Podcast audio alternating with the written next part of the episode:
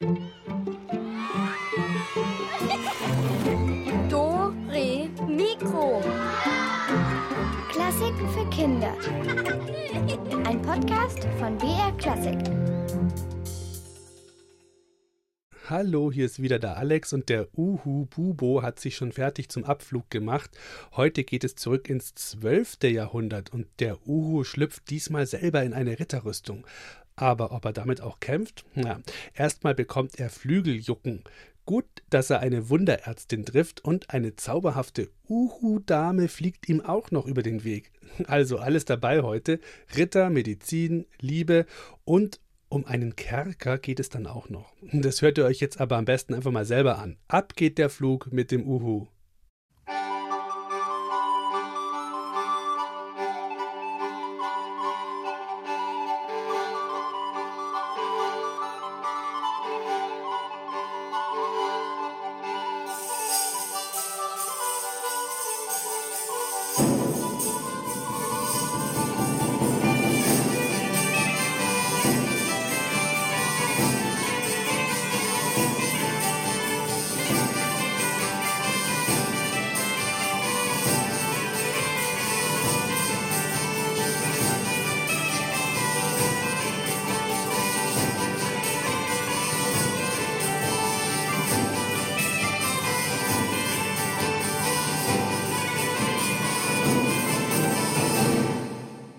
Herzlich willkommen im 12. Jahrhundert. Uhu, Uhu, nimm bitte den Helm ab. Man versteht dich kaum.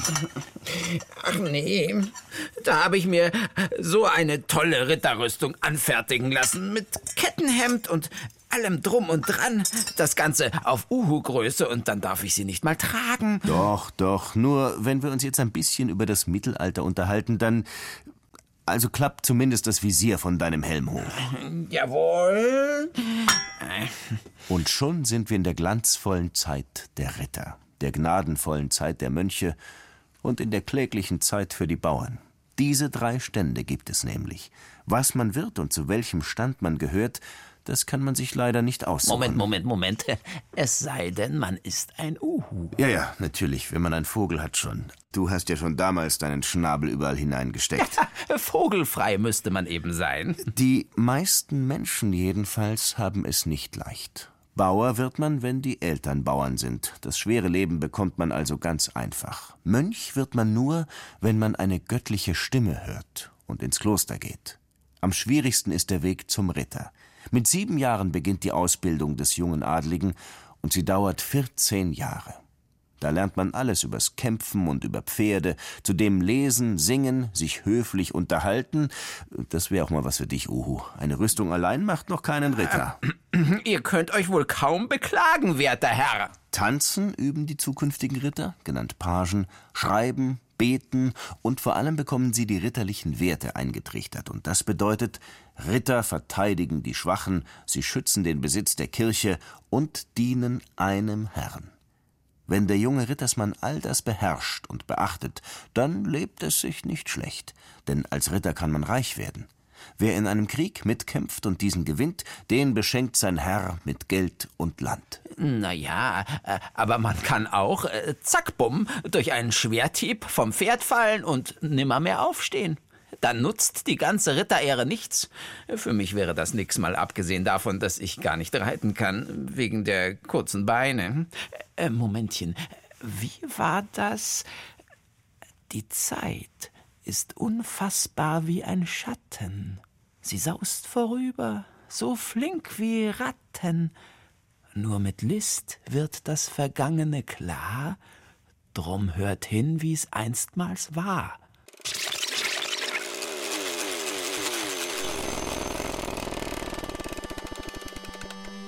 Im Namen des Kreuzes. Das heilige Land gehört den Christen, nicht den Muslimen. Auf, sammelt euch, lasst uns nach Jerusalem ziehen. Ein Kreuzzug folgt dem anderen. Teils zu Fuß, teils zu Pferde.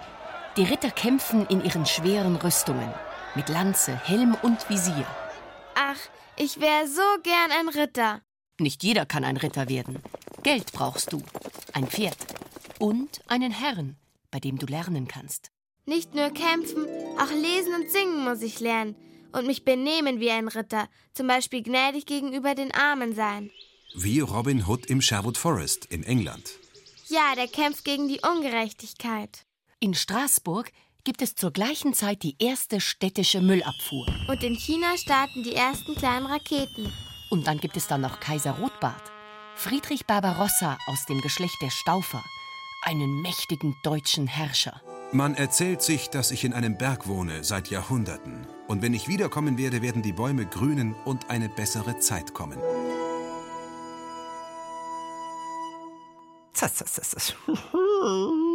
Aber äh, wieso das mit der Müllabfuhr in Straßburg eine Sensation war, verstehe ich nicht. Naja, du als Eule machst ja auch kaum Mist, so ein bisschen plitsch-platsch. Ja, und das war's. Aber die Menschen, Denk an die Essensreste, abgenackte Hühnerknochen oder Tierdärme. Auch wenn die meisten zu arm waren, um Fleisch auf dem Teller zu haben, gelegentlich haben sie schon mal ein Schwein geschlachtet und die Reste dann meistens auf die Straße geschmissen. Dorthin kippten sie übrigens auch ihr eigenes äh, Plitschplatsch und noch den Dreck ihrer Haustiere, also von Kühen, Schweinen, Gänsen. Im Frühjahr, wenn es regnete und der Brei aufweichte, konnte man sich oft nur mit Stelzen durch die Straßen bewegen, weil der Müll so hoch stand. Und wer war dann sofort zur Stelle? Ja, ja, ja, ich weiß schon. Es fault und mieft, schon rattern meine dicken Freunde, die, die Ratten herbei. Ein Festmahl für die Schmutzfinken. Sie schmatzen, wühlen und tragen die Bakterien in die Häuser. So ist es. Und dann machten sich Krankheiten breit, vor denen alle eine Höllenangst hatten, denn sie glaubten, Krankheit sei eine Strafe Gottes. Von Bakterien und solchen Sachen hatte man ja keine Ahnung. Lepra gab es häufig. Dabei hängt die Haut in Fetzen herunter wie ein Stofflumpen. Leprakranke trugen im Mittelalter immer eine Ratsche oder ein Horn bei sich, und mit den Instrumenten lernten sie, um alle Gesunden vor sich zu warnen. Verschwindet, sonst steck ich euch an und ihr müsst auch sterben, sollte das bedeuten. Eine andere Krankheit nennt sich Antoniusfeuer. Über verschmutzten Roggen konnte man sie bekommen. Dabei entstanden Beulen auf der Haut und irgendwann fielen die Hände und die Füße ab. Schluss damit, Herr Doktor. Sofort aufhören. So was Grauseliges. Drrrt, drrrt. Bitte Musik.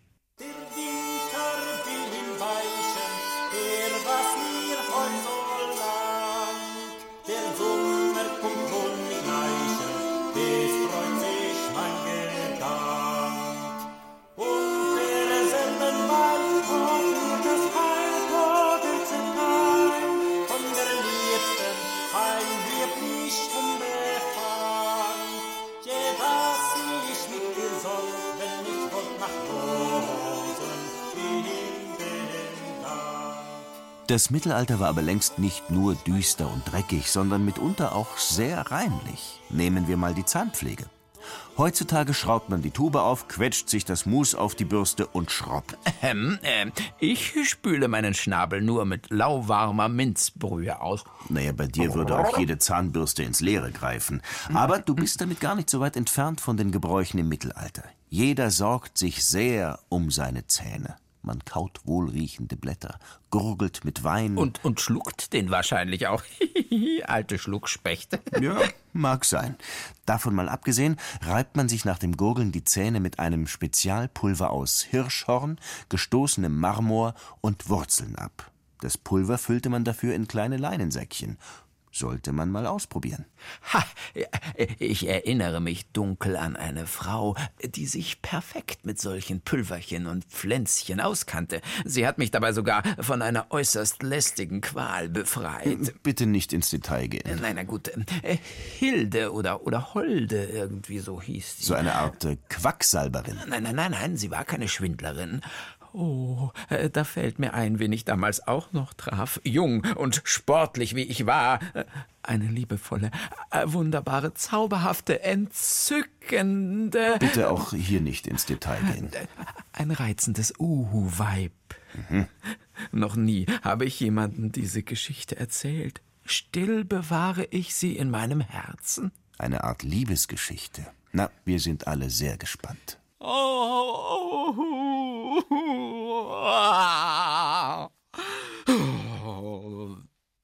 Wenn ich heute daran denke, dann blutet mir immer noch das Herz. Oh! Was für ein Weibchen. Ihr Gefieder. Oh.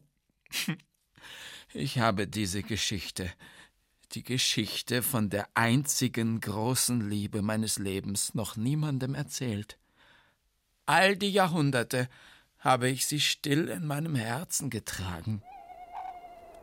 Es war Anno Domini, also im Jahre des Herrn 1190. Wir haben damals viel Latein gesprochen, aber egal. Also 800 Jahre ist es her, dass mein Herz jung war. Ich war eine elegante Erscheinung, ein starker, gefährlicher Nachtgreifvogel mit messerscharfen Klauen und Augen wie gelbe Flammen. Kein Rebhuhn war vor mir sicher, kein Hase, kein Fuchs, kein Wolf, kein Bär, kein Elch, kein...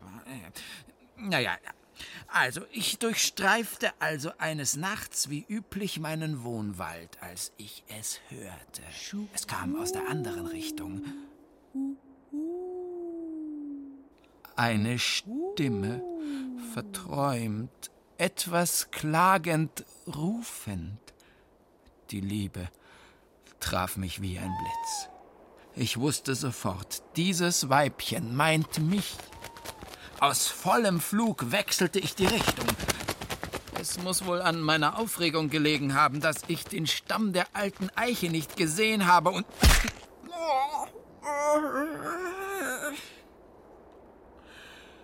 Seither trage ich meinen Schnabel etwas nach links gekrümmt. Da war es wieder. Sie rief mich und ich antwortete.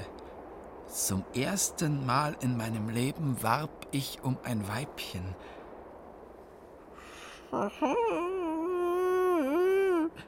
Und nochmals.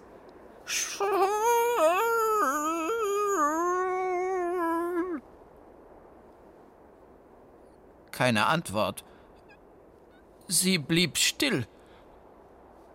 In dieser Nacht und auch in der nächsten. Oh, wie mich die Sehnsucht quälte. Vor lauter Liebeskummer konnte ich nicht schlafen und saß fast den ganzen Tag mit offenen Augen auf meinem Schlafbaum und starrte vor mich hin. Da gingen zwei Menschen ganz dicht unter mir vorüber. Der eine von ihnen sang vor sich hin. Gar nicht mal schlecht. Ich beschloss, ihnen zu folgen.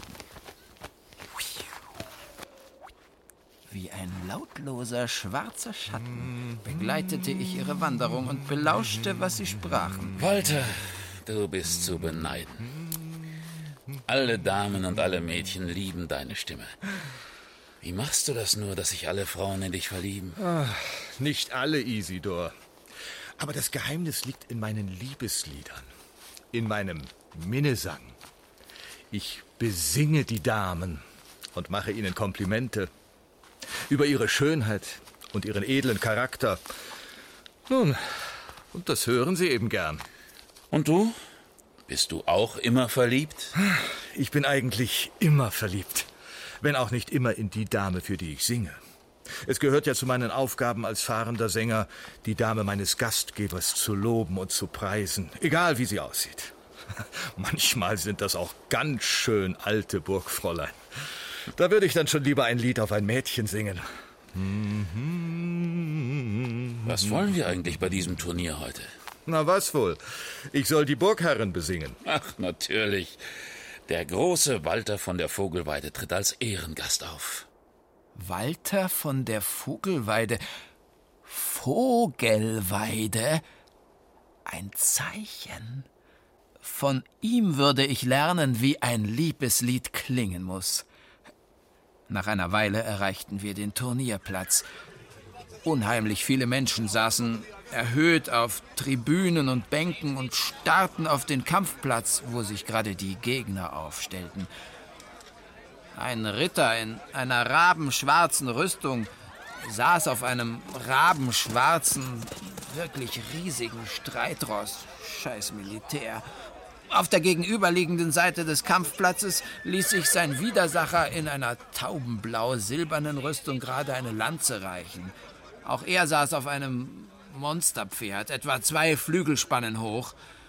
Ich wollte gerade den Sandplatz überfliegen, weil ich Walter aus den Augen verloren hatte, als sie aufeinander zurasten. Mit ausgestreckten Lanzen. Beinahe hätten sie mich aufgespießt. In letzter Sekunde konnte ich Höhe gewinnen. Federn flogen, Waffen schepperten und der schwarze Ritter fiel aus dem Sattel und blieb liegen. Das Volk johlte. Oh,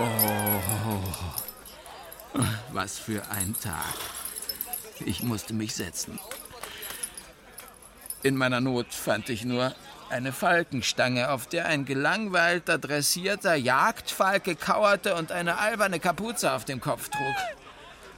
Einerlei. Ich hatte einen guten Überblick und erspähte bald den Minnesänger mit dem herrlichen Namen von der Vogelweide. Er kniete vor einem wunderschönen Burgfräulein, schlug sanft die Laute und sang. Mea fata canendo solor, ut nece proxima facit olor, blandus eret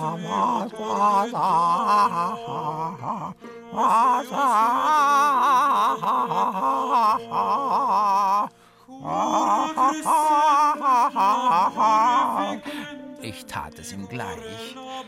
Oh, welche Klänge aus meinem Schnabel kamen. Sie würde mich lieben. Ich musste schnell zurück in den. Ah. ah. Was war das? Ich hätte mir am liebsten das Gefieder gerauft. Überall juckte und zwickte es, auch hinter den Ohren, wo man doch so schlecht hinkommt. Entsetzlich. Ich hatte mir Ungeziefer eingefangen. Milben. Wahrscheinlich hatte der alberne Falke Milben und sie waren auf mich übergesprungen. Sie waren überall, überall. Nein, wie unwürdig. Ein Greifvogel, der sich hinter den Ohren kratzt. Oh. Aber halt. Es gab noch Hoffnung. Eine Menschenfrau würde mir helfen können. Oh, ich war weise. Schon immer. Schon immer war ich weise und klug und dabei auch beinahe ohne Vorbehalte gegenüber Menschen. Manche Menschen sind durchaus zu gebrauchen. Diese Dings eben, diese, diese, diese Nonne, na, wie heißt sie doch gleich? Äh, hi, hi, hu, hi, hi, Hildegard. Hildegard von Bingen. Sie fiel mir ein, weil ich sie öfter beim Kräutersammeln im Wald beobachtet hatte, im Mondschein. Ich kannte den Weg zu ihrem Kloster, nur wenige Hügel vom Turnierplatz entfernt, vielleicht zehn Flugminuten. Inzwischen war es dunkel geworden, was mir sehr entgegenkam, denn mir standen alle Federn zu Berge. Räudig sah ich aus, wie in der Mauser mein seidig glänzendes Gefieder. Ein einziges verrupftes Federknäuel. Und das mir. Lautlos segelte ich bis zu einem erleuchteten Fenster in einem Eckturm des Klosters. Ich wusste, dass Hildegard sich hier eine Kräuterküche eingerichtet hatte und häufig des Nachts Heiltränke braute. Jetzt blieb mir nichts anderes übrig, als mich in meinem ganzen Elend in der Fensternische zu zeigen. Und es kam, wie es kommen musste. Na sowas? Wer bist du denn, du später Besucher? Bist du ein Botschafter der Natur? Ja, ein Botschafter der Natur. Nein, ich bin die Königin von Saba. Menschengeschwätz. Ich bin von Milben befallen. Schnell, jetzt mach doch endlich mal was! Du armer Vogel, das ist ja entsetzlich. Du siehst ja schrecklich aus. Noch so eine Bemerkung und ich werde alleine mit den Milben fertig werden müssen. Du störst mich zwar gerade beim Komponieren, aber in Gottes Namen will ich dir Hilfe angedeihen lassen, du gutes Tier. Hier mit diesem Kräutersud reibe ich dir das Gefieder ab. Und bald wird dich die Plage verlassen. Ah, das tut gut. Es lässt nach. Am liebsten würde ich an jeder einzelnen Milbe Rache üben und sie im Schnabel.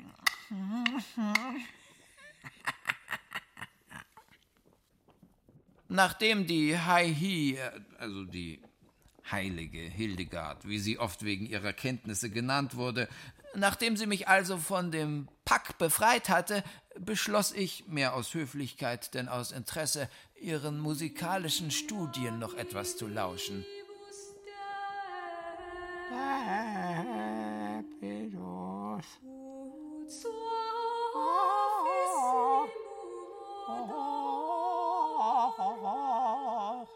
Ja, ja, ja, ganz schön für eine Frau. Hm. Nicht unmusikalisch. Mhm, mhm.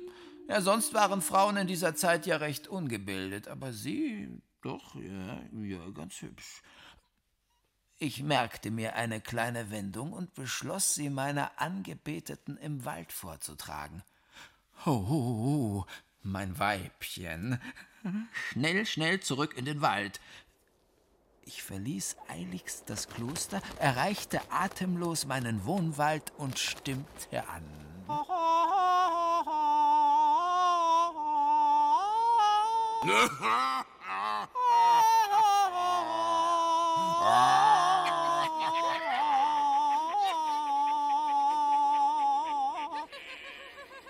Ich, ich äh, weiß es nicht mehr genau, aber, äh, aber ich meinte, aus verschiedenen Teilen des Waldes Geräusche gehört zu haben, die beinahe wie, wie, wie, wie Lachen klangen.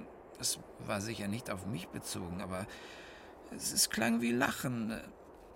Lachen von, von Hasen, von Rebhühnern, von Füchsen und, und ja, ich, ich fürchte beinahe auch von einem Uhu-Weibchen.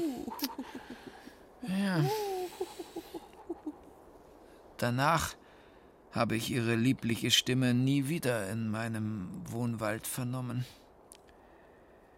Ja, blöde Geschichte. Habe ich da nicht auch einen Fuchs lachen hören? ja, ja, das, das war so äh, oder, oder so ähnlich. Ach, ach so, was nicht der Nein, nein, nein, nur wenn er sehr böse ist. Ach so, ach so. Naja, so jedenfalls klingen die Instrumente jener Zeit, ganz ohne Fuchslache oder Rebhuhngekicher.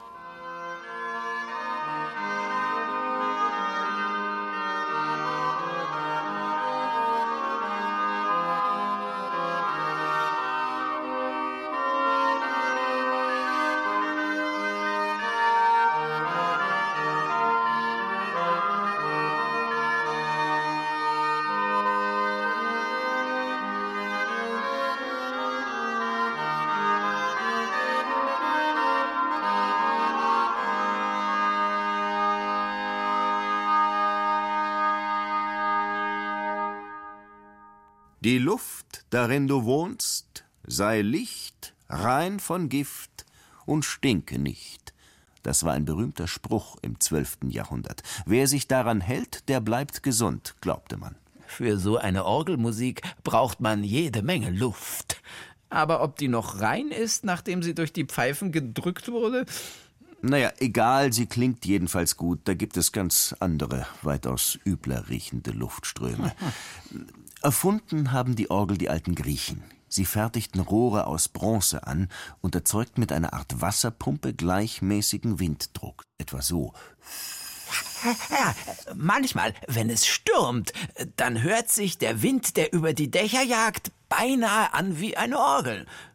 Besonders musikalisch sind übrigens Burgzinnen. Ich könnte mindestens 30 verschiedene Burgen nur anhand der Windmelodien unterscheiden. Ach ja? Ist es dann sowas ähnliches wie Kammblasen für Riesen? Äh, ja, könnte sein. Nehmen wir zum Beispiel Burg Dürnstein, ein wahres Musikgenie. Der Kasten liegt in der Wachau nahe bei Wien und er wurde im 12. Jahrhundert erbaut. Bedrohlich thront die Festung über der Donau und singt ihre schauerlichen Lieder.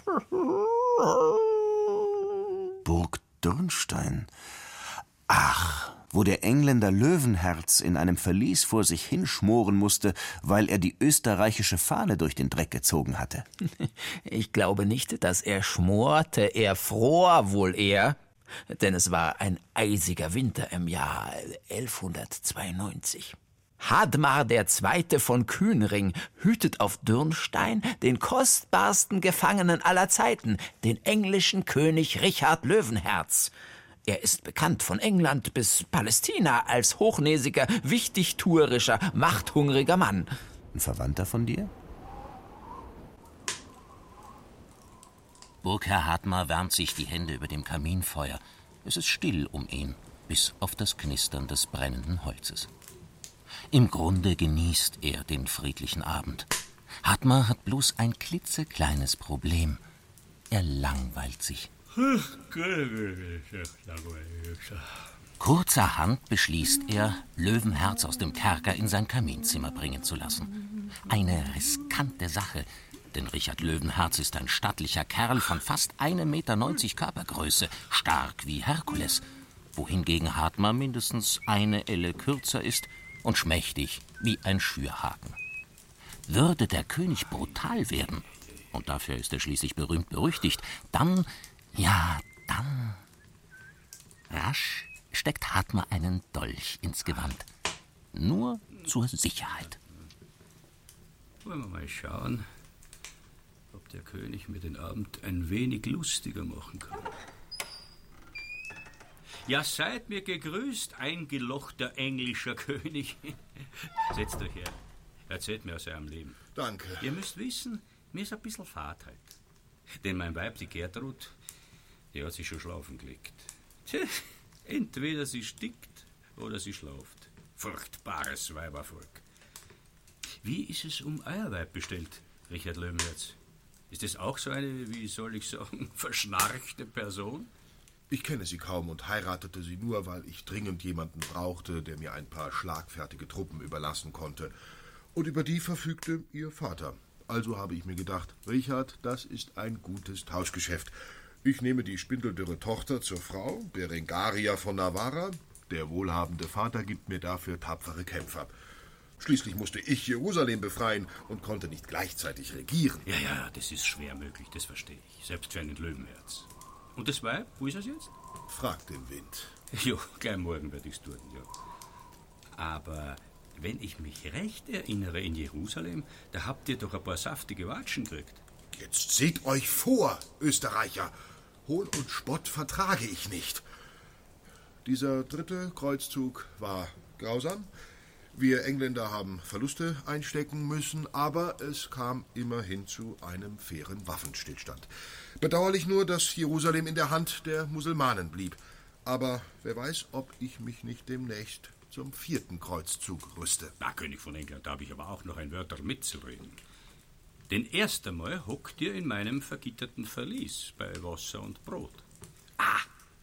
Übrigens, wollt ihr einen Punsch, Majestät? Er brodelt noch. Gerade habe ich mir gedacht, Burgherr, hier bei euch ist es auch nicht viel wärmer als in meinem Kerker. Ja, ich, ich lasse einen Punsch springen. Doch vorher, will der König ein Kämpfchen wagen, damit uns wieder warm wird? Hartmar, ich kämpfe nur mit meinem Schwert Excalibur. Es hat eine Klinge, die immer siegt, oder sagen wir, die mich immer verteidigt und die nie rostet. Aber das prächtige Stück habt ihr mir ja leider abgenommen. Wisst, wenn ihr mir Dummheiten anrichtet, dann schickt mich mein Herzog Leopold V. raus aus der Wachau und ab in die Walachei. Also musste ich euch die Wunderwaffe abknöpfen. Äh, welchen Namen trägt sie noch gleich? Excalibur. Burli. also, Excalibur musste ich euch abnehmen. Und ich war immer der Ansicht, Excalibur wäre das Schwert von König Artus gewesen. Nun ja, nun ja, es hat ihm wohl einmal gehört, dem tapferen Artus. Und ich habe es aus dem See geangelt, in den er es einstmals warf. Also König der Angler und Engländer, wie schaut's aus?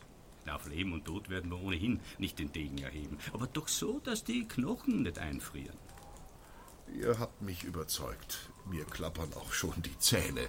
Her mit der Waffe. Richard Löwenherz springt hin und her wie ein junger Ziegenbock. Der kurzbeinige Burgherr schnauft bereits. Löwenherz brilliert allerdings nicht nur mit dem Degen, sondern auch beim Reden. So liebt er es, wilde Geschichten über sich und seine Taten zu verbreiten. Mutig, stolz und kräftig sei er, wie ein Löwe. Doch Achtung, oftmals entsprechen die Geschichten nicht so ganz der Wahrheit. Als er mit seinen Truppen von Jerusalem in Richtung Heimat abrückte, erfuhr er, dass die französischen Häfen für ihn gesperrt waren. Also entschied sich Löwenherz, mit dem Schiff die Adriaküste hinaufzufahren. Dieser Weg war bekannt als gefährliche Route, auf der sich viele Piraten tummelten. Und prompt griffen dem König blut- und goldrünstige Piraten an. Doch welch ein ungewöhnliches Glück hatte Löwenherz, dass sich sein Schiffskoch und der Piratenkapitän kannten.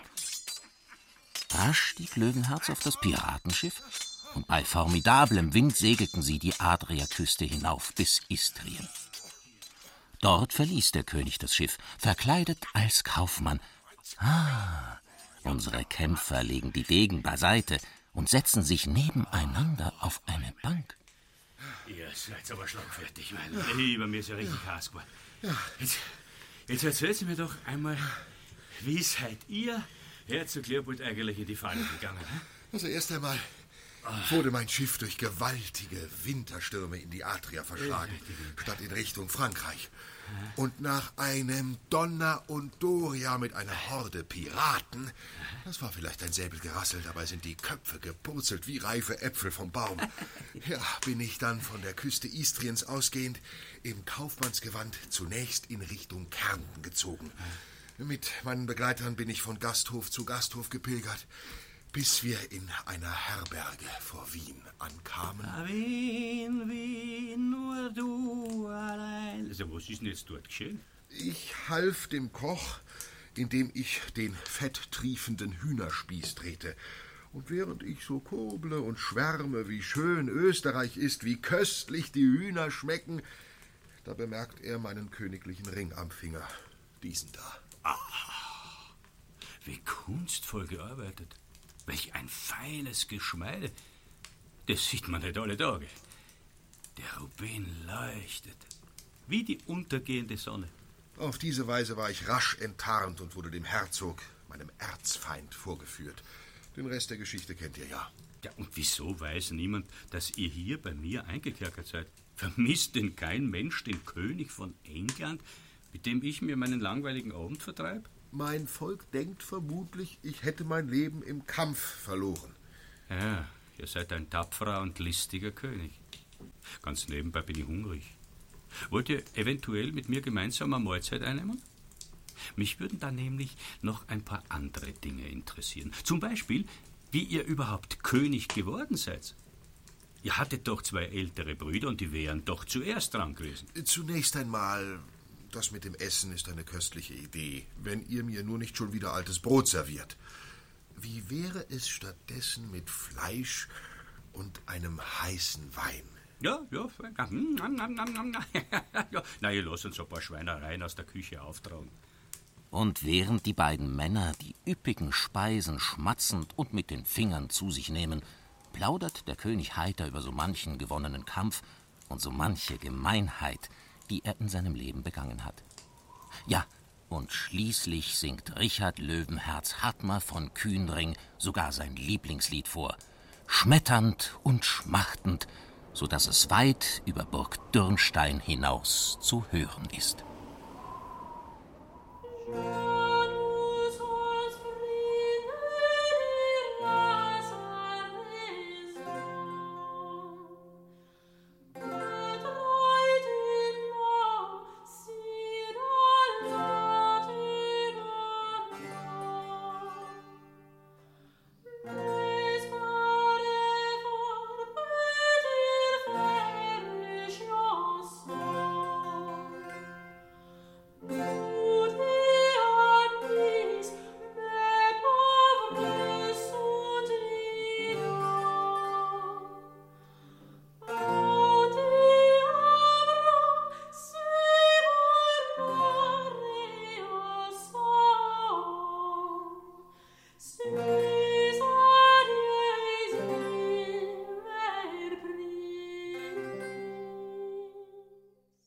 Der hat ja eine ganz schön hohe Stimme, der englische König. Genauso haben die Männer damals gesungen. Rein wie ein Silberglöckchen. Übrigens gibt es dann noch eine geheimnisvolle Geschichte über den singenden König. Ach ja? Na komm, lass dich nicht so bitten, erzähl. Ja, also. Sein Diener, ein begnadeter Sänger, hat sich auf die Suche nach dem König begeben. Er zog von Ort zu Ort, von Burg zu Burg, und vor jedem vergitterten Verlies stimmte er des Königs Lieblingslied an, das nur er und Löwenherz kannten. Auch vor der Festung Dürnstein und Siehe da, kaum hatte er die ersten Töne geschmettert, erklang aus den Kerkermauern das Echo. Die Sache war eindeutig und der Jubel groß. Er hatte den englischen König gefunden und er lebte noch. Gegen ein stattliches Sümmchen Lösegeld soll er dann wohl frei gekommen sein. Was lernen wir daraus?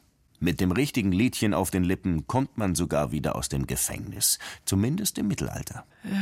Wenn ich singe, dann äh, befürchte ich eher, dass ich rein ins Gefängnis muss. Irgendwie treffe ich nie den richtigen Ton. Na, vielleicht warten wir dann lieber ab, bis der richtige Ton dich trifft. Hä? Und wenn du dann versuchst, den Ton zu treffen und der Ton verzweifelt versucht, dich zu treffen, dann haben wir mit etwas Glück sowas wie Mehrstimmigkeit. Ach so. Mhm, dann bist du in jedem Fall aus dem Schneider.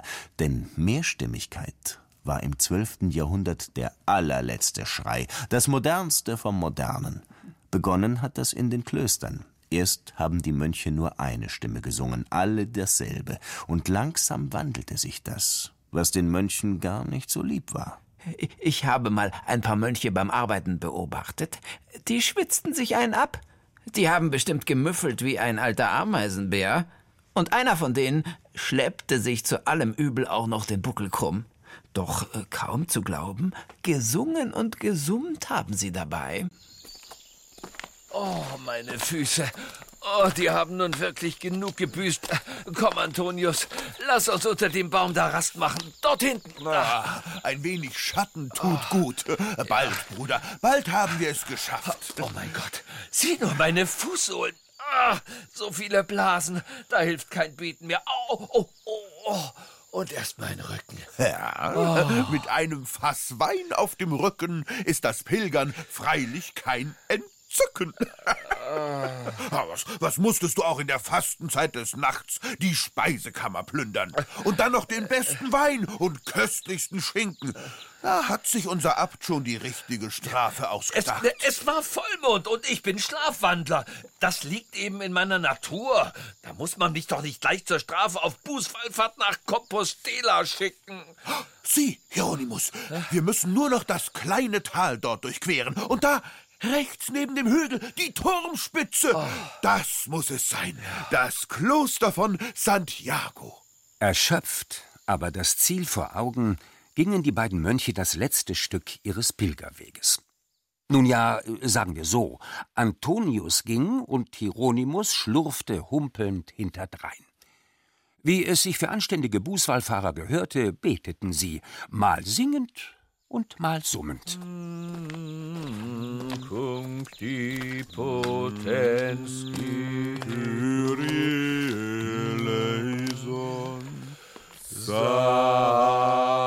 Sancti Nein, nein, nein, Antonius, hast du denn nicht aufgepasst in der Chorstunde?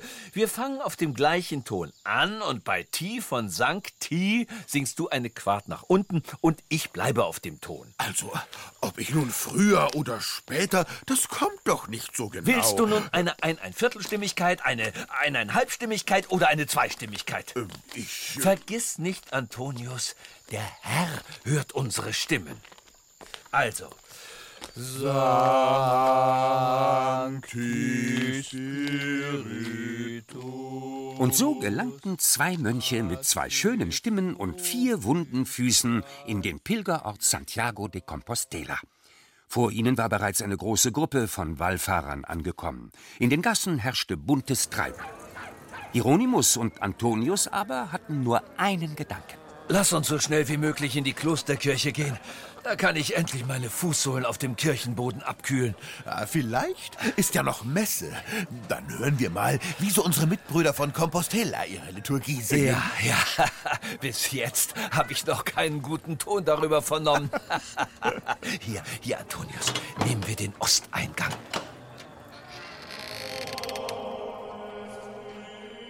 Nun standen Hieronymus und Antonius im Seitenschiff der Klosterkirche und lauschten dem Gesang der Mönche und trauten ihren Ohren nicht. Was sie da hörten, war nichts anderes als, als, ähm, ja.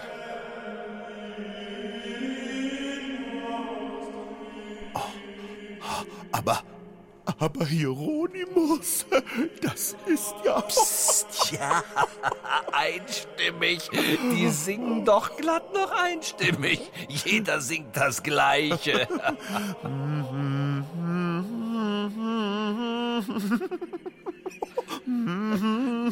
Oh, oh, oh, nur ein Ton. Ja, heiliger Strohsack, die kennen das nicht anders.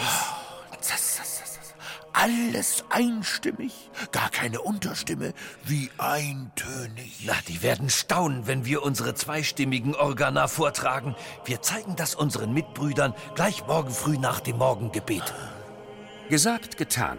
Am folgenden Morgen hatten sie die Mönche Gregor und Rochus in die Kirche geladen, um ihnen ihre neuesten musikalischen Künste vorzuführen. Dabei hatten sie es nicht gerade leicht. Gregor, der Vorsänger, war erkältet, und Rochus, der Leiter des Klosterchores, zeigte überhaupt kein Verständnis für Kritik. Ihr treibt es ja wohl bis auf die Spitze des Kirchturms mit uns. Zu eintönig? Wir sollen anders singen? Ich habe unsere Choräle jahrelang studiert. Vielleicht ist ein wenig Abwechslung ja ganz gut. Ach, nun lass uns doch mal probieren. Das geht ja schließlich über Studieren. Es ist wirklich nichts dabei. Also, Bruder Gregor übernimmt zusammen mit Antonius die Oberstimme. Einen Versuch bei der Textstelle Viderunt. Und bitte.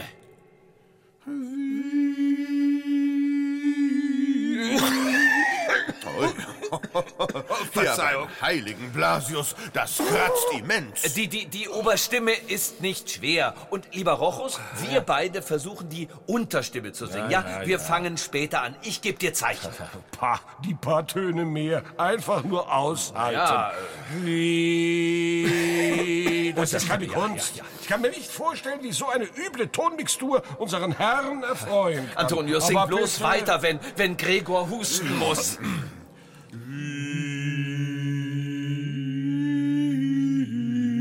Und wir beide.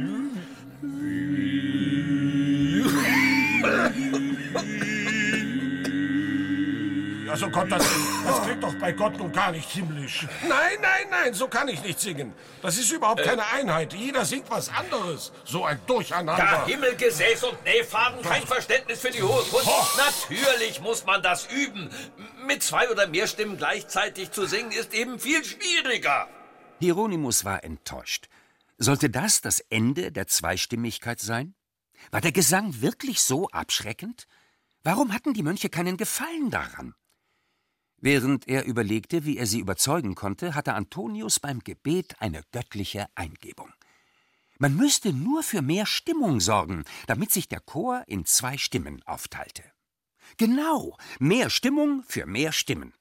Und für mehr Stimmung sollte der Klosterwein aus ihrem Fass sorgen, das Hieronymus bis hierher hatte tragen müssen.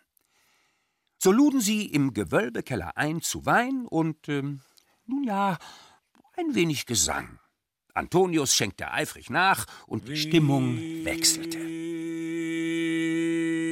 Nom. Welch köstlichen Wein ihr habt. Und wie er meinen Hals wärmt.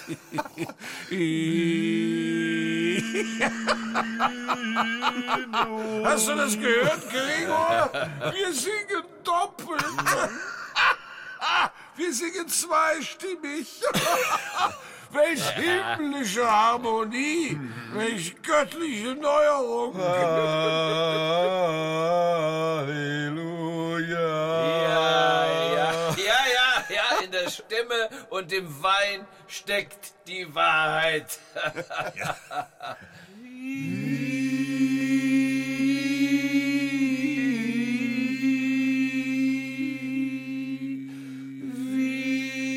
Es ging also doch.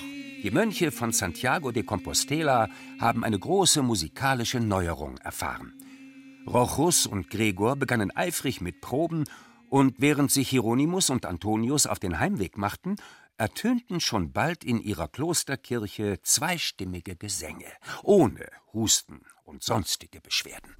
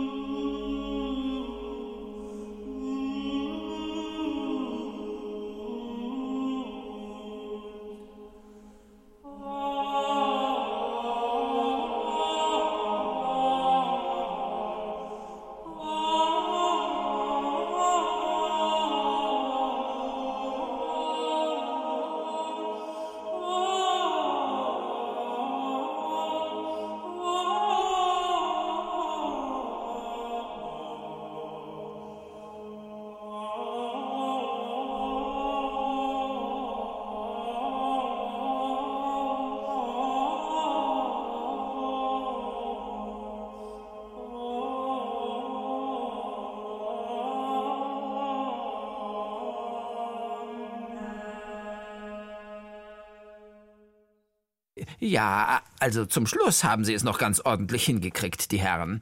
Aber am Anfang hätte es auch eine Katze sein können, die in ein Weinfass geplumpst ist. Na wenn schon, dann jammerten mindestens zwei Katzen, denn es war schließlich mehrstimmig. Wer Ungewöhnliches schaffen will, der darf schon einen Sprung in der Schüssel haben. Ach, was hast du denn so alles erschaffen? Ein Katapult zum Beispiel, mit dem man sich ins nächste Jahrhundert schießen lassen kann. Aha, na da bin ich aber gespannt. Was erwartet uns denn da? Oh, die Nibelungen. Ein verschlagener Haufen, mein Lieber. Ja, und dann noch jemand, der mit den Tieren sprechen kann. Das kann ich auch. Zumindest mit einem gewissen Uhu. Ein ganz besonderer Uhu. Außerdem der Narr Parzival. Na dann, auf das Katapult. Achtung, fertig! Stopp, stopp, stopp, stopp, Moment, keine Eile. Ich muss erst mal die Rüstung ablegen, sonst bin ich zu schwer. Und, und wer weiß, wo ich dann lande. Auf jeden Fall auf dem Arsch. Moment, gleich. Ah, das Kettenhemd klemmt ein wenig. Au, au. Au, der linke Flügel, ja Himmel! Aha, jetzt hat doch glatt der Brustpanzer eine Beule bekommen. Ich glaube, wir müssen doch zu Fuß ins 13. Jahrhundert. Aha, der Helm! Ah, ja, Potzblitz, verflucht mein Schnabel! Jetzt hilf mir doch mal. Au, au, au, nicht ziehen! Moment, ich hole einen Dosenöffner.